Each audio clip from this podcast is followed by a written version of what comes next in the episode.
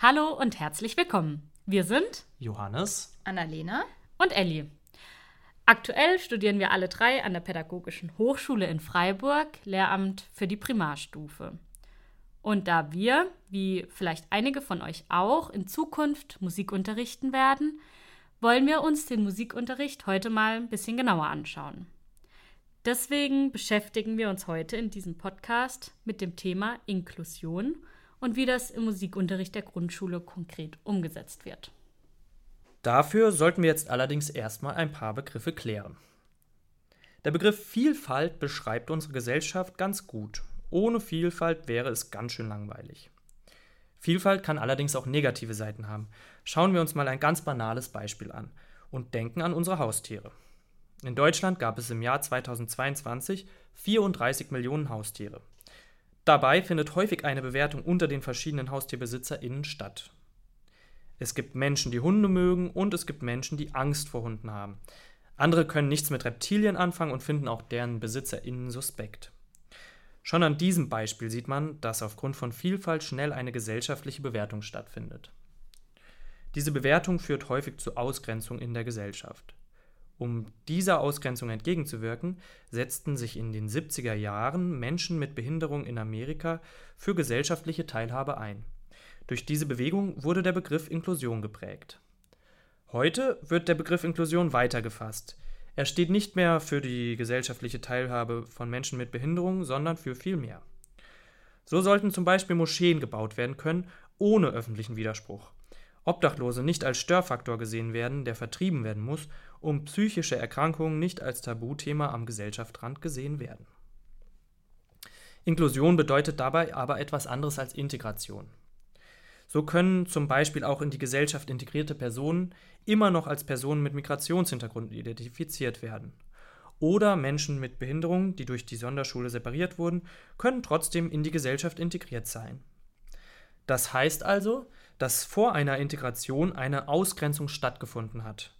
Bei gelungener Inklusion hingegen wäre gar keine Integration notwendig, da es gar nicht um eine Ausgrenzung geht. Um diese Ausgrenzung von vornherein zu verhindern, sind natürlich einige Voraussetzungen notwendig. Hierzu gehört zum Beispiel Barrierefreiheit an Bahnhöfen und in Gebäuden sowie Zugang zur Mobilität für alle Menschen. Noch wichtiger ist bei Inklusion jedoch ein Gesellschaftsgefühl. So sollten homosexuelle Lehrer oder Frauen in Machtpositionen genauso normal und selbstverständlich sein wie heterosexuelle Lehrer und Männer in Machtpositionen. Okay, also das Thema ist ganz schön groß, wie wir merken. Da es jetzt in unserem Podcast aber um Inklusion im Musikunterricht spezifisch geht, haben wir uns heute mal auf den Weg in den Musiktrakt gemacht und haben mal unsere Mitstudis gefragt, was die so denken. Wie sieht denn für dich inklusiver Musikunterricht aus? Ähm, inklusiver Musikunterricht sieht für mich so aus, dass er allen Schülern und Schülerinnen die Möglichkeit gibt, an dem Unterricht teilzuhaben und alle musikalischen Vorerfahrungen äh, mit einzubeziehen. Ich würde sagen, dass man darauf acht gibt, dass alle Kinder in irgendeiner Weise mit ihren Fähigkeiten oder so, die sie haben, einbringen können und niemand benachteiligt wird aufgrund von Herkunft oder sonstigen Faktoren. Inklusiver Musikunterricht ist für mich viel Praxis ähm, und gemeinsam und zusammen. Ähm, dass alle mitmachen können. Inklusiver Musikunterricht für mich bedeutet, dass die Interessen und Stärken von allen Kindern in der Klasse berücksichtigt werden und der Musikunterricht sich danach richtet. Inklusiver Musikunterricht sieht für mich total vielseitig und bunt aus mit ganz vielen großen und kleinen Aufgabenformaten, vielen Projekten und so, dass jedes Kind auf seine bestimmte Art und Weise individuell in den Unterricht eingebunden werden kann. Also, dass man alle möglichst mit einbezieht. Ein Musikunterricht für alle. Alle können mitmachen, ja. Ähm, ein Musikunterricht, der voraussetzungslos ist, zumindest äh, von Beginn, und dann wird gemeinsam mit allen Kindern, egal ob mit oder ohne Beeinträchtigung, irgendwie gemeinsam gestaltet. Dass man niemanden zurücklässt. und dass einfach eben alle sich einbringen können mit dem, was sie können. Und wie würdest du das umsetzen? Ja, mit Differenzierung zum Beispiel. Ich würde äh, ja halt dann so ganz versuchen, so einen sehr natürlichen Zugang, vielleicht auch musizieren mit Alltagsgegenständen, wo jeder auch also die Möglichkeit hat zu partizipieren und nicht jetzt irgendwie schon irgendwelche tonalen Systeme zu entwickeln, die vor allem halt auch bei uns in der westlichen Kultur sehr ähm, äh, präsent sind, sondern eher so mit sehr grundständigen, einfach mit vielleicht Alltagsgegenständen ist vielleicht ganz gut. Da kann man, glaube ich, alle äh, wirklich inkludieren und, und reinholen in den Unterricht. Ich würde in der Klasse versuchen herauszufinden, mm, wo Potenzial liegt für Musik oder sich musikalisch zu entfalten und worauf die Kinder Lust haben und das möglichst die ganze Bandbreite abdecken im Musikunterricht. Mit äh, vielen verschiedenen Instrumenten, vielen verschiedenen äh, Formen des Lernens, viel entdeckendes Lernen und offene, offene Aufgaben. Wenn man jetzt sagt, hey, hier ist eine Kiste, da sind die und die Instrumente drin, ähm, alle einfach mal schauen, was es gibt und dann sich vielleicht in Gruppen zusammenfinden und mal ausprobieren, zusammen musizieren. Auf jeden Fall mit keine so eine normale Note Schrift, sondern mit irgendwelche Kästle oder so. Und glaube auch nicht mit normalen Instrumente, sondern so, mhm. keine Ahnung, Alltagsgegenstände oder so, dass die halt gleich so, ja, cool, aus mir kommt auch was raus oder so. Dass man das, was man macht, dann irgendwie so auch runterbricht, dass man an irgendeinem Punkt alle abholt. Okay, da waren ja jetzt echt coole Beispiele dabei. Allerdings ist uns auch aufgefallen, dass es manchen nicht ganz so leicht gefallen ist, eine Antwort darauf zu finden. Und wie würdest du das umsetzen? Oh, das ist eine schwierige Frage. Ähm so spontan schwierig. Puh, ähm, so spontan natürlich schwierig. Das ist wieder das andere. Ganz ehrlich, so direkt wird mir jetzt eigentlich auch keine Antwort auf die Frage einfallen. Mm.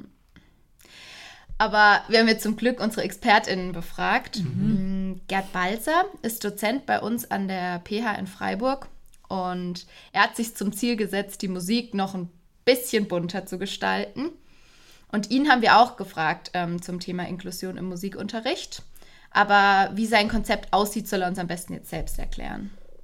Stellen Sie Ihr Konzept von Musikunterricht vor, vielleicht für Leute, die nicht so viel mit Musik am Hut haben. Okay, also, ähm, ist eine riesige Frage, aber ich probiere es runterzubrechen. Grundsätzlich geht es mir darum, dass in dem Musikunterricht für jede und für jeden ähm, so schnell wie möglich und so viel wie möglich Erfolgserlebnisse, musikalische Erfolgserlebnisse generiert werden. Und ähm, das äh, Fach Musik äh, bietet durchaus die Möglichkeiten, ähm, dazu, weil es ähm, eine unglaublich große Vielfalt und Möglichkeit eben an, an Differenzierung ähm, anbietet in den unterschiedlichsten Bereichen. Und ähm, genau, das ist das eine. Und das andere ist, ähm, dass ähm, ganz nach dem Motto auch Sound Before Sight so viel wie möglich Praxis stattfindet die dann eher mit Theorie später unterfüttert wird ähm, als umgekehrt. Ähm, also das heißt, einen hohen Anteil von Musizieren, von aktiven Musik erleben. Ich würde sagen, das sind so die äh, größtmöglichen Pfeiler. Unabhängig davon jetzt aber ähm, geht es natürlich auch, ähm, was Musikstile, Genres, ähm, Kulturen und so weiter angeht, um ja eine möglichst große Vielfalt hier auch anzubieten äh, bieten, ähm, ja, weil das die Musik einfach kann. Ähm, letztendlich, als letzten Punkt vielleicht noch, ähm, so wie sich es in den letzten Jahren im ganzen Bildungssystem etabliert, ähm, eine, ein Pfeiler ist ähm, die Reflexion über Musik, das Sprechen über Musik, über das eigene musikalische Selbstkonzept und so weiter dass das auch mit den SchülerInnen eingeübt wird, beziehungsweise ähm, sich da langsam ein musikalischer Wortschatz ähm, entwickelt. Inwieweit erfüllt dieses Konzept Kriterien von inklusivem Musikunterricht? Mhm. Ja, im Prinzip hatte ich es ist ja schon aufgeblitzt, ähm, als ich ähm, auf das, äh, diese große Möglichkeit an Differenzierung äh, eingegangen bin. Ähm, Gerade egal, bei welchem Thema wir jetzt sind, nehmen wir jetzt das Klassenmusizieren zum Beispiel heraus. Ähm, da kann ich ja mit so vielen Parametern und Faktoren ähm, auf die jeweilige Schülerin eingehen, sei es bei der Instrumentenwahl, bei der Instrumentenpräparation, bei der Form der Notation ähm, und so weiter und äh, kann da ja tatsächlich dann in unterschiedlichen Niveaustufen arbeiten. Ähm, mir ist komplett klar, dass es natürlich auch noch alltagspraktikabel ähm, sein muss. Das heißt, äh, sicherlich kann ich nicht jede Schülerin ähm, ganz individuell ähm, versorgen, aber zumindest kann ich ähm, zumindest so ähm, eben niveaustufenmäßig schauen, dass ich hier tatsächlich in der Differenzierung dann also möglichst alle mitnehmen kann und dementsprechend auch bei jeder und jedem die schon vorher erwähnten musikalischen Erfolgserlebnisse ohne unnötige Frustrationshürden erreichen kann.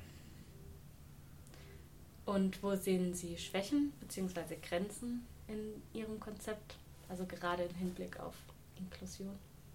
Mhm. Ähm, ich habe es selber gemerkt, ähm, als Lehrkraft und aber gleichzeitig auch als, sage ich mal, Musiker bzw. Künstler,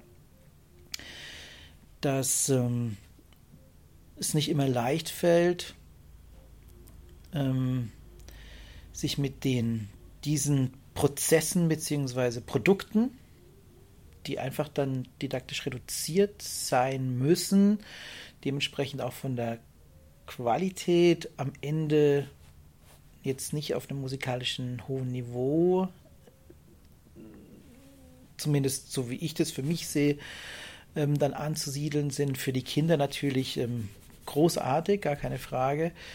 Und ähm, genau, ich denke, da muss man sich als Lehrkraft auf jeden Fall ganz klar werden. Das hat bei mir ein bisschen länger gedauert, ähm, dass es hier um was anderes geht. Und ähm, nämlich ähm, um den musikpädagogischen ähm, Aspekt und äh, nicht darum, dass ich mit meiner Bläserklasse oder mit meinem Ensemble oder was auch immer ähm, ja eine möglichst ähm, professionelle ähm, professionelles Produkt abliefer. Und ähm, diese Problematik beziehungsweise dieses Anspruchverhalten beziehungsweise wenn man dann in den Fokus tatsächlich so sich damit voll auf das, dieses Musikpädagogische einlässt, wie zum Beispiel mir auch der Fokus aufs bunte Instrumentarium, dann kollidiert es ganz oft mit der Haltung und der Einstellung von der professionellen Musikerin-Welt, ähm, weil da dann ganz unterschiedliche oder sagen wir mal, falsche Maßstäbe ähm, angelegt werden. Und äh, genau, Sie haben nach einer Schwäche gefragt und ähm, dieses ähm, Dilemma und ähm, ja, dieses Hin und Her, ähm, das ist, äh, hat mich immer so als Schwäche begleitet, beziehungsweise von dem ganzen Konzept, ja. Wie könnte man das Konzept weiter ausarbeiten? Hm.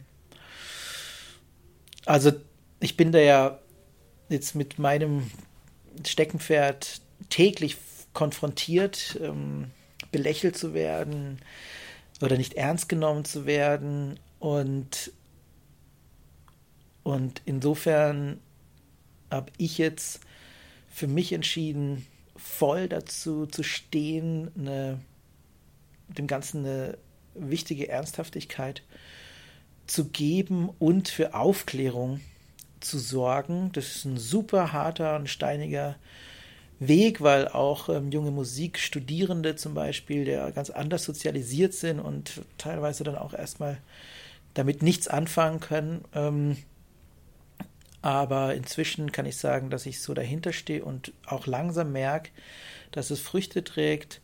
Und ähm, genau, und im Prinzip bin ich ja mit dieser ganzen Farbthematik, ähm, aber auch grundsätzlich mit der ganzen Differenzierung ähm, da voll im Inklusionsbereich unterwegs und, äh, und deswegen gibt es für mich gerade jetzt nichts zu optimieren, sondern ich bin gerade mittendrin und äh, fühle mich damit wohl. Ja. Da es aber natürlich auch in Musik nicht nur einen Weg für den perfekten inklusiven Musikunterricht gibt, ähm, haben wir uns noch eine zweite Stimme eingeholt. Ähm, Susanne Kittel ist auch Dozentin bei uns an der PH und sie haben wir zu ihrem Ansatz befragt. Also vor mir sitzt hier Susanne Kittel. Um, vielen Dank, dass du hier mitmachst bei unserem Podcast. Und ich wollte zuerst mal fragen, kannst du dein Konzept von Musikunterricht vorstellen? Ähm, vielleicht auch für Leute, die nichts mit Musik zu tun haben. Also generell geht es bei meinem Musikunterricht jetzt erstmal darum, dass ganz zentral ist das Musizieren, also nicht das Sprechen über Musik oder Beschreiben von Musik, sondern es geht im Prinzip um alle Handlungsweisen, ähm, wie ich musizieren kann im Gruppenkontext und um das Reflektieren von dem, was ich gemacht habe. Das steht so im Zentrum. Ähm, und unter Musizieren verstehe ich alles, was im weitesten Sinne Klang, Geräusch, Töne, Harmonie sind. Also ich gehe von einem sehr offenen Musikbegriff aus, sodass ähm, zum Beispiel eine Einheit vom äh, Papier in der Stille rumgeben, von Papiergeräuschen ähm, und die Auseinandersetzung damit geht bis zum Hören in der Umwelt. Ähm, bis aber auch ganz klassisch, sage ich jetzt mal, eine harmonisch-rhythmische ähm, Liedbegleitung auf Instrumenten zu spielen. Also ein sehr weit gefasstes Konzept.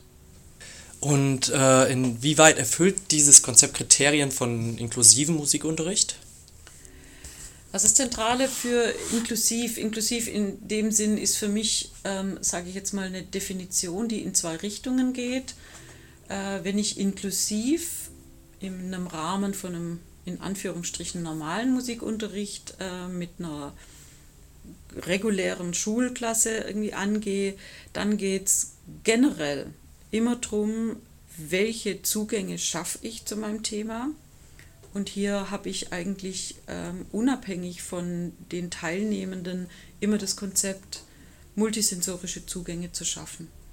Also das heißt, ich versuche immer über verschiedene Sinne einen Zugang zum Thema schaffen, weil wir einfach auch unterschiedliche Lern- und Erfahrungstypen haben. Ähm, und das finden wir eben auch in der Inklusion, wo es wirklich darum geht, sich erstmal Gedanken zu machen, welche Barrieren könnten bei einem Thema entstehen und wie können wir Barrieren abbauen oder schon erst gar nicht aufbauen. Na, also ganz konkret, wenn ich jetzt eine, in einen Unterricht gehe, wo ich weiß, das sind mehrere Sprachen als, äh, als ja, Sprachen im Unterricht, ähm, dann versuche ich zum Beispiel einen Zugang zu schaffen, der auch nonverbal geschieht, ja, sodass ich versuche, Musik als Sprache anzuwenden und nicht verbale Sprache. Das wäre so das eine, ähm, was, ob inklusiv oder nicht inklusiv, generell ist, die Musik steht im Mittelpunkt und nicht ähm, die Probleme, die durch Musik entstehen, ja, sondern die Musik ist das Zentrum und was noch im Zentrum steht, ist, dass nicht ich als quasi Leitung, Lehrerin oder wie immer man das ähm, benennen will, dass nicht ich mit meinen Vorstellungen im Zentrum stehe, sondern wie die Kinder sich in Bezug zum Thema stellen und welche Selbsterschließungsprozesse äh, darüber stattfinden können. Und das wäre jetzt zum Beispiel auch was, was in der Inklusion als äh, zieldifferent beschrieben wird, wo wir sagen, ähm, was schlussendlich jeder und jede Einzelne in Bezug zu einem Thema mit rausnimmt, kann sehr unterschiedlich sein, obwohl wir alle am gleichen arbeiten. Ne? Zum Beispiel, wenn wir alle das gleiche Lied singen, ist es für der eine vielleicht das ähm, äh, sich einfühlen in einen Liedtext, für der andere ist es vielleicht das, dass der Rhythmus dazu geklatscht wird, für den dritten ist es vielleicht die Gemeinschaft zu erfahren und für den vierten ist es vielleicht wichtig, irgendwie, dass man sich einfach mal bewegen kann. Äh, und für den fünften ist es, sich einfach mal zwei Minuten auf etwas zu konzentrieren, ohne was anderes zu machen. Und das wären insofern da die vielleicht die Gemeinsamkeiten. Wo hätte das Konzept deiner Meinung nach Schwächen oder Grenzen? Ich glaube, Schwächen und Grenzen hängt damit ab, wie ich mich vorher vor allem mit einer Gruppe zusammensetze. Ne? Also das Konzept, was ich jetzt vorgestellt habe, geht natürlich jetzt von einer sehr ähm, im heterogenen Gruppe aus, aber bezieht jetzt zum Beispiel vielleicht noch nicht so mit ein, wenn es wirklich ähm, eine Teilnehmerschaft ist mit sehr, sehr unterschiedlichen, erheblichen Förderbedarfen. Also wenn ich jetzt zum Beispiel mir vorstelle, ich bin in einer Klasse mit Kindern, die äh, Jugend musiziert zum Beispiel machen und es sind gleichermaßen Kinder drin mit äh, erheblichen körperlichen, erheblichen geistigen, erheblichen sozialen Förderbedarfen, dann stellt sich mir die Frage, ob da zum Beispiel Unterricht in einer Gruppe wirklich Sinn macht oder ob es hier nicht mehr Sinn macht, dass man ähm, aufteilt, um individuellen Bedürfnissen mehr gerecht zu werden. Jetzt haben wir ganz schön viele theoretische Überlegungen gehört. So hört sich das Ganze eigentlich total umsetzbar an. Aber ganz spontan, Elli, wie würdest du inklusiven Musikunterricht umsetzen? Ja, gut, da komme ich auch ein bisschen ins Schaukeln. Ähm, ja, ich weiß nicht, halt Musikunterricht für alle, das finde ich so das Wichtigste. Aber ja, also so ein konkretes Beispiel finde ich jetzt schon auch schwer. Ja, die Theorien, die wir aus dem Studium kennen, sind in der Praxis irgendwie gar nicht so leicht umsetzbar. Und das geht natürlich nicht nur uns so, sondern auch den ganzen erfahrenen Lehrkräften, die mhm. schon länger unterrichten. Mm, ich meine, wir sind eigentlich fast noch näher dran als die Lehrkräfte, die schon seit Jahren in der Schule unterrichten. Ja. Und ja. Ja, ja. Also das war bei mir an der Schule auch mal so ähm, eine Lehrerin im ISP, die meinte, dass Inklusion gar nicht umsetzbar sei. Ähm, also sie hat einfach gesagt, es ist zu anstrengend und meinte, ja, die normalen Kinder bleiben dann halt auf der Strecke. Was? Hä, okay. Also die hat sich so gedacht, nehme ich jetzt einfach mal so hin und äh, kümmere ich mich halt nicht um die, die es vielleicht einfach brauchen. Ja, man sieht auf jeden Fall, dass es also viel mit der Persönlichkeit der Lehrkraft zusammenhängt und auch mit den Einstellungen, die die Lehrkräfte vermitteln. Und es, also das haben wir ja auch im Interview vorhin schon ein bisschen gehört. Ja, es geht trotzdem gar nicht klar. Ja. Aber ich habe in der Schule auch die Erfahrung gemacht, dass ganz viele Lehrkräfte irgendwann einfach aufgeben. Also ich weiß noch, wir haben damals im Praxissemester haben wir auch in den Diskussionen nach den gehaltenen Stunden total viel darüber diskutiert und eben wie ist der Umgang mit solchen Situationen. Und gerade im Musikunterricht spielt ja zum Beispiel auch das Interesse oder die Motivation für ein Thema eine ganz große Rolle bei den Kindern. Und bei uns war es zum Beispiel, dass ganz oft gerade Kinder, die sprachliche Probleme haben, also die Deutsch nicht so gut verstanden haben, einfach ganz schnell aus dem Unterrichtsgeschehen rausgenommen haben und sich dann nicht mehr aktiv beteiligt haben.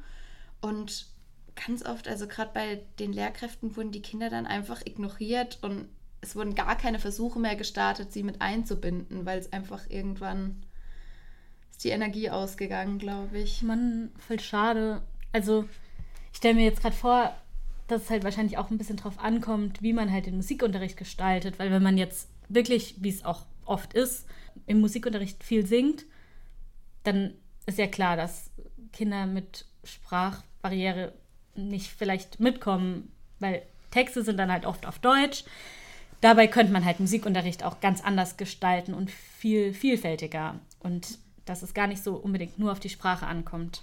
Ja, schon, aber auch gerade also bei Musik könnte man doch für Kinder mit Deutsch als Zweitsprache eine gute Möglichkeit finden, um die Sprache eben auch zu lernen, vielleicht.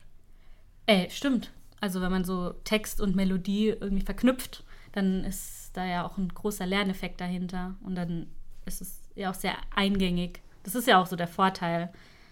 Ja, oder eine andere Möglichkeit wäre ja auch einfach, dass man noch Bewegungen oder Bilder mit einfließen lässt, mhm. um so äh, Liedtexte ein bisschen verständlicher zu gestalten. Ja, stimmt. Das hat bei mir im Unterricht eigentlich immer super geklappt. So sind die meisten Kinder eigentlich mitgekommen und waren nachher textsicher.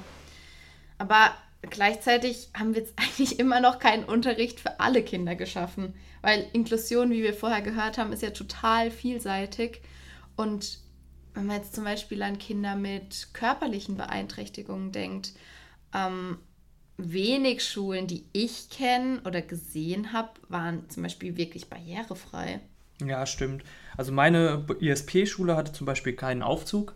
Mhm. Allerdings habe ich im Orientierungspraktikum und so bei der Arbeit in der Nachmittagsbetreuung in einer Schule sehr positive Erfahrungen gemacht, was das Gebäude zumindest angeht. Also da haben die auf jeden Fall Inklusionsklassen und dann auch so Vorbereitungsräume und äh, sonderpädagogische Unterstützung und mehrere Aufzüge für alle Gebäude, dass da auf jeden Fall ähm, Barrierefreiheit gegeben ist und dass auch entsprechend Betreuung vorhanden ist. Um, und dann gibt es außerdem noch viel zusätzlichen Platz, auch so Materialien und Hilfsmittel ähm, wie Rollstühle und sowas unterzubringen. Mhm, okay. Also die sind auf jeden Fall schon mal einen Schritt weiter, um da den Bedürfnissen der Schülerinnen und Schüler ähm, auch irgendwie gerecht zu werden. Mhm. Cool. Voll richtig fortschrittlich, voll gut. Ja, ich habe auch echt eine gute Erfahrung gemacht. Also bei meiner ISP-Schule, da gab es so Familienklassen. Ja. Also einfach äh, Klasse 1 bis 4 gemischt in einer Klasse. Und da haben wir auch Musikunterricht gemacht und das wird einfach voll als Vorteil genutzt, dass es so viele ähm, Altersstufen gab in der Klasse. Und zum Beispiel beim Klassenmusizieren haben wir es dann einfach so gemacht, dass die jüngeren Kinder leichtere Stimmen spielen konnten und die älteren Kinder, die einfach schon ein bisschen weiter waren, die durften dann die Melodiestimme spielen zum Beispiel oder einfach schwierigere Stimmen obendrauf. Und also da hat man ja dann ein viel bunteres Ergebnis auch, sehr viel schöner. Ja, ich war auch viel in jahrgangsübergreifenden Klassen, nicht mhm. konkret im Musikunterricht, aber man kann in so Klassen super Gruppenarbeiten mit gemischten Gruppen machen. Also dann ergibt sich ja schon voll oft von alleine, dass die älteren Kinder irgendwie den Jüngeren helfen und ähm, dadurch auch irgendwie eine Herausforderung haben, also die älteren Kinder. Und gleichzeitig werden die jüngeren Kinder durch die Hilfe der älteren Kinder wieder gefördert. Also es ist eigentlich ein Geben und Nehmen sozusagen. Ja, und ich denke auch gerade, wenn man nochmal an Musikunterricht denkt, der bietet ja auf jeden Fall die Möglichkeit, sehr differenziert vorzugehen. Dadurch, dass man so vielfältige Möglichkeiten hat, haben wir jetzt ja auch schon einiges mitgekriegt. Und man kann eben dadurch halt auch auf sehr, sehr vielen Ebenen differenzieren.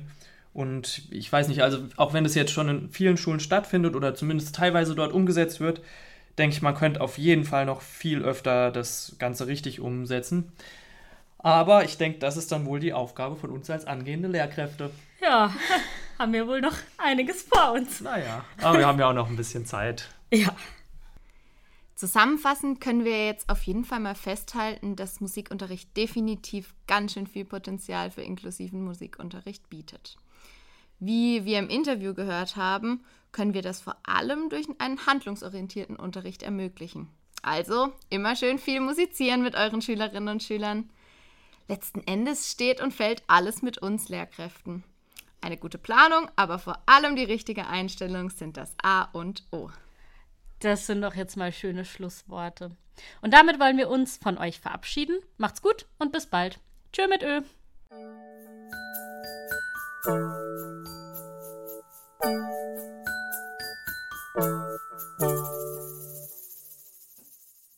Psst. Übrigens, ganz viele weitere Infos und Herzensprojekte findet ihr auch in unseren Show Notes.